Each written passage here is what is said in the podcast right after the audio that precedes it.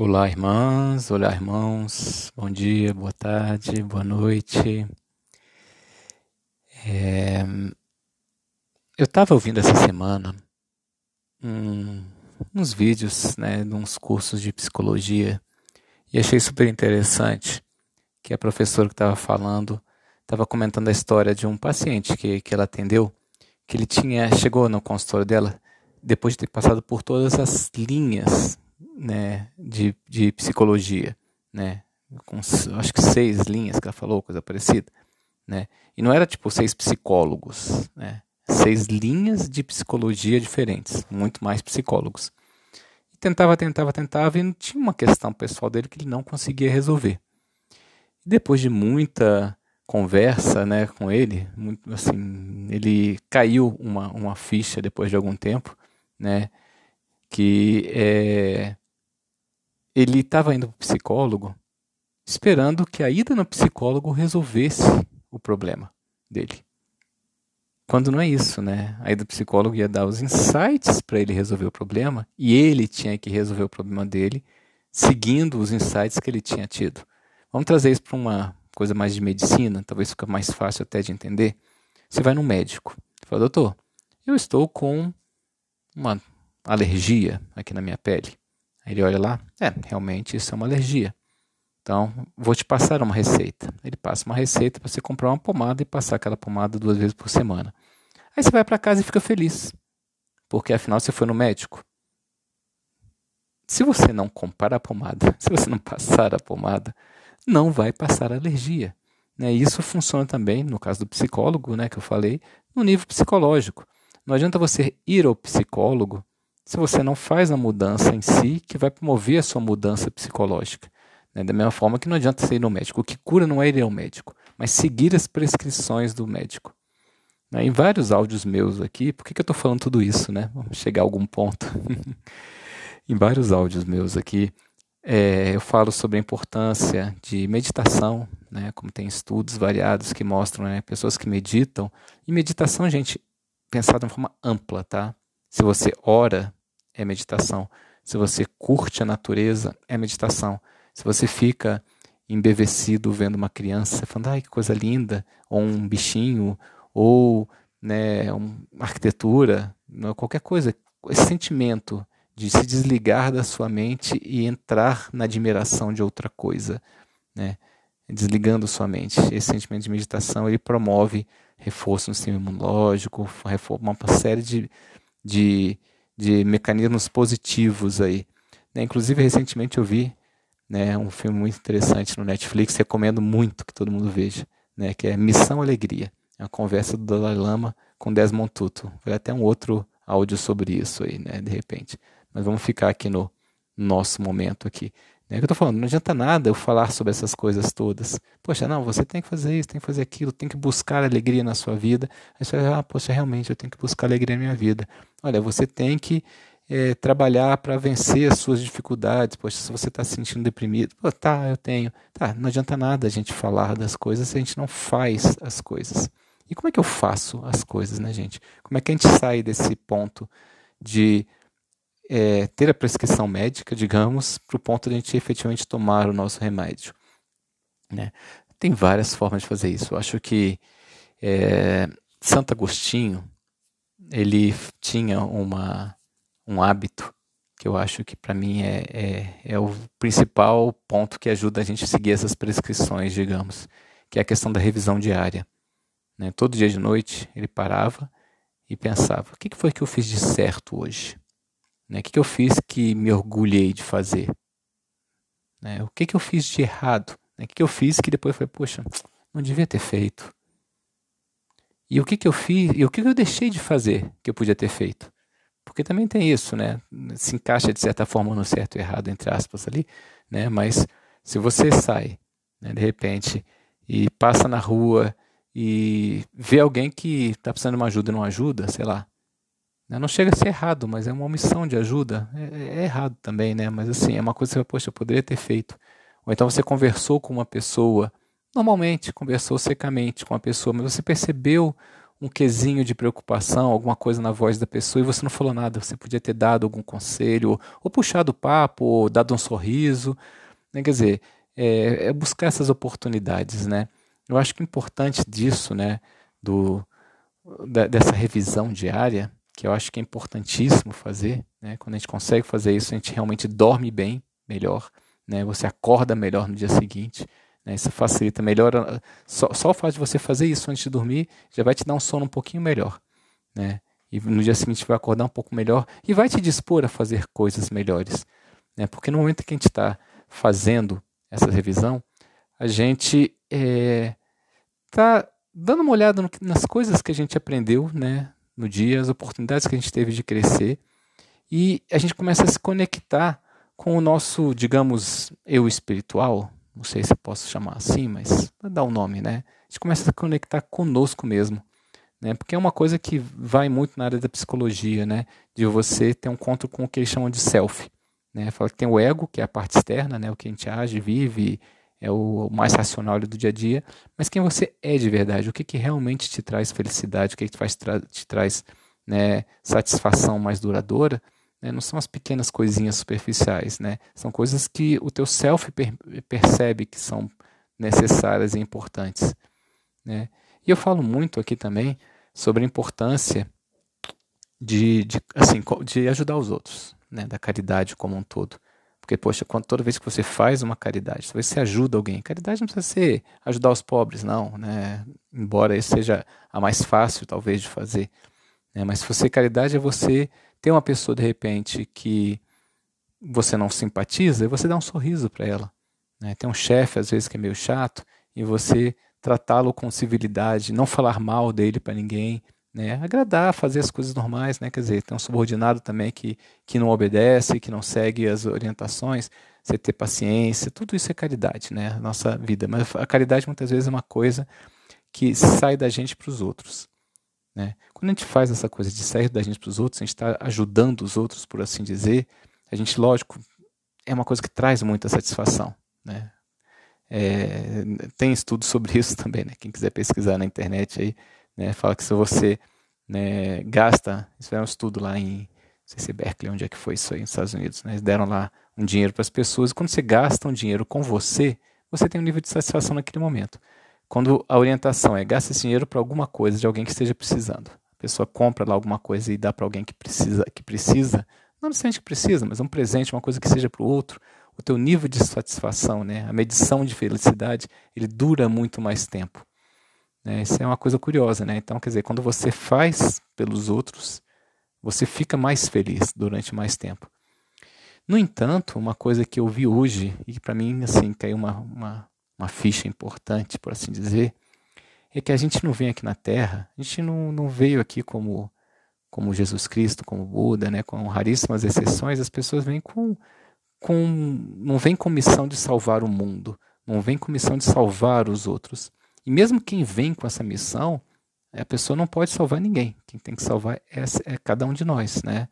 Quem tem que se salvar. Né? Porque você pode chegar e dar toda a orientação para a pessoa, falar, faz assim, assim, assim que vai dar certo. Se a pessoa não quiser, ela não vai seguir aquele caminho e vai dar errado. Né? Então, transpondo isso para o lado de quem está ouvindo a orientação, é, a gente só tem uma obrigação assim maior aqui na Terra, é a gente salvar a si mesmo. Eu não vou salvar ninguém, né? Eu não vou eu posso falar alguma coisa aqui que de repente te dê um insight, faça alguma coisa que você fala, poxa, não, isso aqui faz sentido para mim. Mas tem que fazer sentido para você. Porque se eu falar uma coisa que não faz sentido para você, você, ah, tá, você ignora e não vai fazer nada quanto aquilo. Né? Então a, a, a salvação, não no sentido religioso, de ir para o céu, coisa parecida, mas você se sentir bem.